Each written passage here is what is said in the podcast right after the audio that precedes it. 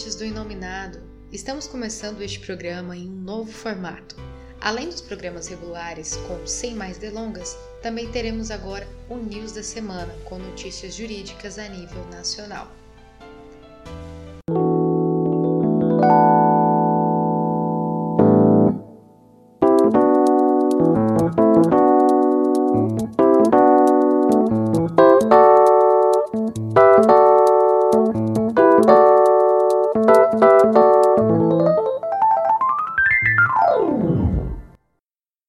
Nossa primeira notícia ela é do dia 8 de abril. Ela trata do motorista que conseguiu a CNH definitiva por não ter sido notificado sobre a infração. É, a segunda vara do Juizado Especial da Fazenda Pública de Imbuí, na Bahia, determinou que o Detran fizesse a expedição da CNH definitiva da motorista. Isso porque a magistrada verificou que a entidade, no caso é o Detran, não conseguiu comprovar o envio da notificação sobre a suposta infração que o condutor cometeu. Bom, para quem não sabe, o condutor, quando retira sua primeira CNH, no primeiro ano, tem obrigação de não incorrer infração que supere quatro pontos de pontuação na carteira. Uma infração grave ou gravíssima já seria suficiente para suspender o direito de renovação da, da CNH e ele não conseguiria pegar uma, uma CNH definitiva. Neste caso, fica evidente pela notícia que trata-se de uma situação de, de renovação de carteira definitiva, é, onde provavelmente o condutor foi acusado de ter incorrido em infração grave ou gravíssima. É, só que o, o, o, Detran da Bahia não, cons, não conseguiu provar que notificou devidamente o condutor acerca dessa suposta infração. Neste caso, houve, evidentemente, a supressão do direito de, de defesa e, e, e contraditório do, do condutor.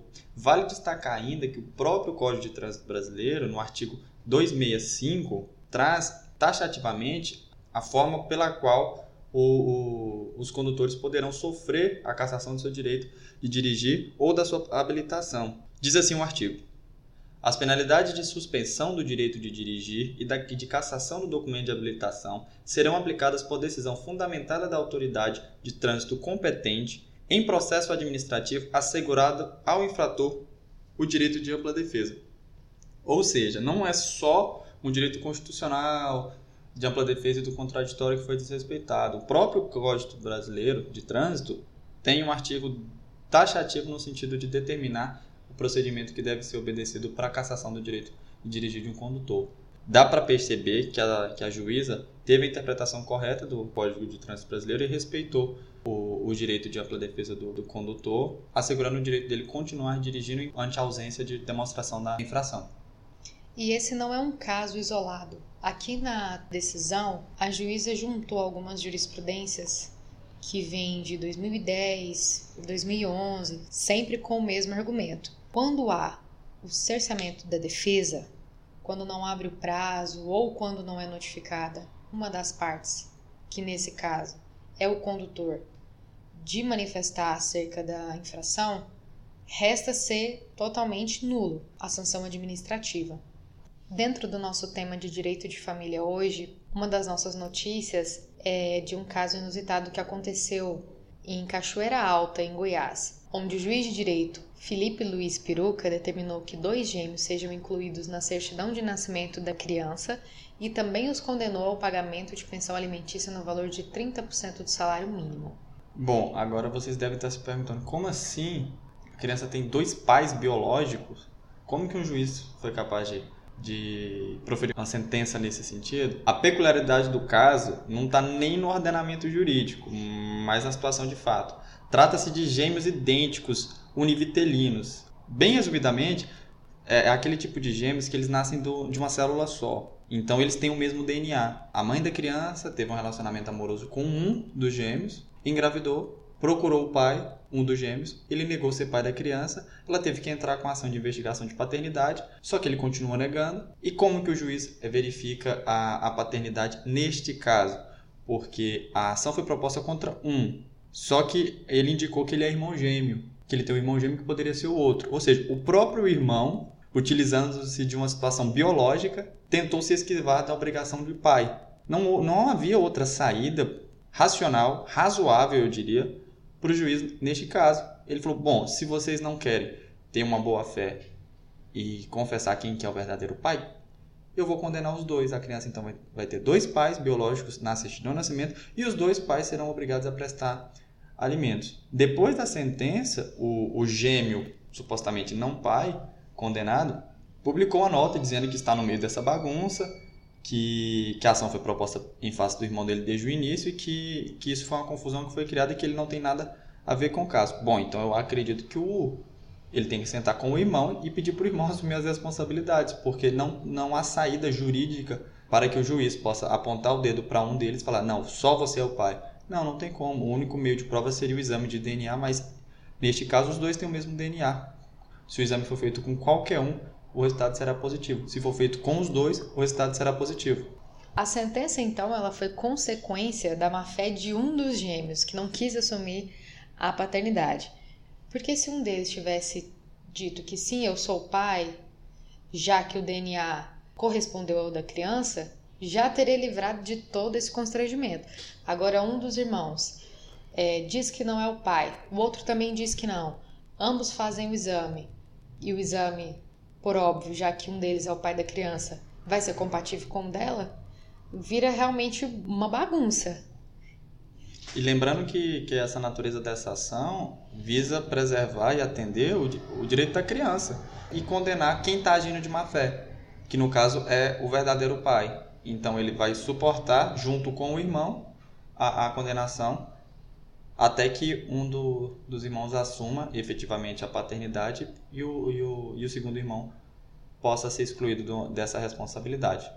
Inclusive, consta nos autos que os pais, esses homens, Desde a adolescência, eles se valem pelo fato de serem irmãos idênticos para enganar mulheres, para ocultar traições nos relacionamentos, inclusive está nos autos, e o juiz explica, entre aspas, que era comum, portanto, a utilização do, dos nomes dos irmãos de forma aleatória e dolosamente.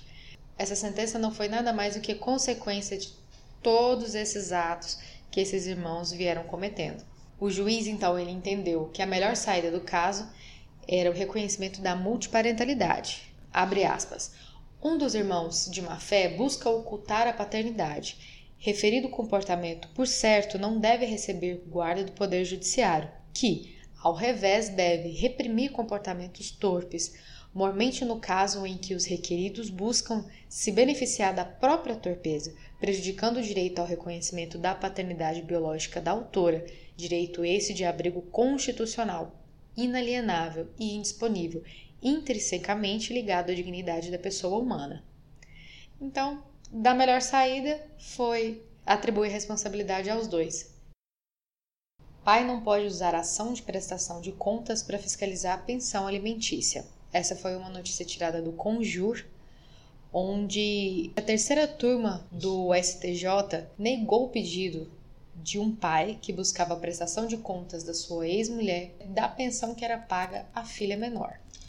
Bom, é, eu achei muito interessante essa matéria decidida pelo STJ, porque é muito comum no dia a dia de um escritório de advocacia nós encontrarmos pais com essa intenção. Ah, eu quero saber com o que, que ela está gastando o dinheiro da pensão do meu filho, eu quero, quero exigir os recibos, os comprovantes assim, assim, assado.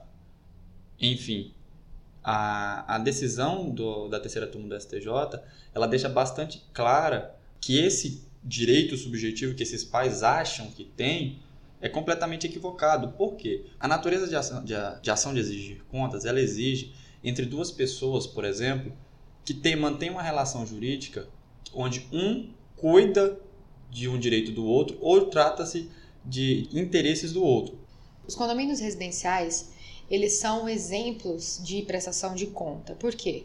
Um prédio residencial. O condomínio ele é responsável pelo repasse de salário para o pessoal que trabalha, isso contando síndico, prestadores de serviço, dentre os outros gastos que tem, água, energia, internet, tudo o que o condomínio gasta em comum com todos os moradores, ele deve prestar contas para os condôminos. Por que, que o condomínio tem essa obrigação de prestar contas? Porque ele está cuidando de um direito que é de todos os condôminos. E, e daí nasce essa relação obrigatória de prestação de contas. No caso de um pai para com um filho, a pensão alimentícia, a partir do momento que ela é paga, que ela é prestada ao filho, essa pensão integra o patrimônio da criança e não você não tem obrigação de prestar contas acerca do teu patrimônio para outra pessoa. Essa é a, a, natureza da decisão em exemplificar e deixar de forma clara. Você não tem a obrigação de prestar contas acerca do teu próprio patrimônio. A pensão alimentícia é patrimônio do menor. Ah, mas ele é menor e a mãe que está cuidando. Ótimo. A natureza de prestação de contas existe entre o curador, entre o tutor e, e, o, e o tutelado. Nesse caso, se alguém entender, se a criança entender que está sendo subtraída em teu patrimônio, cabe uma ação da criança para com a mãe.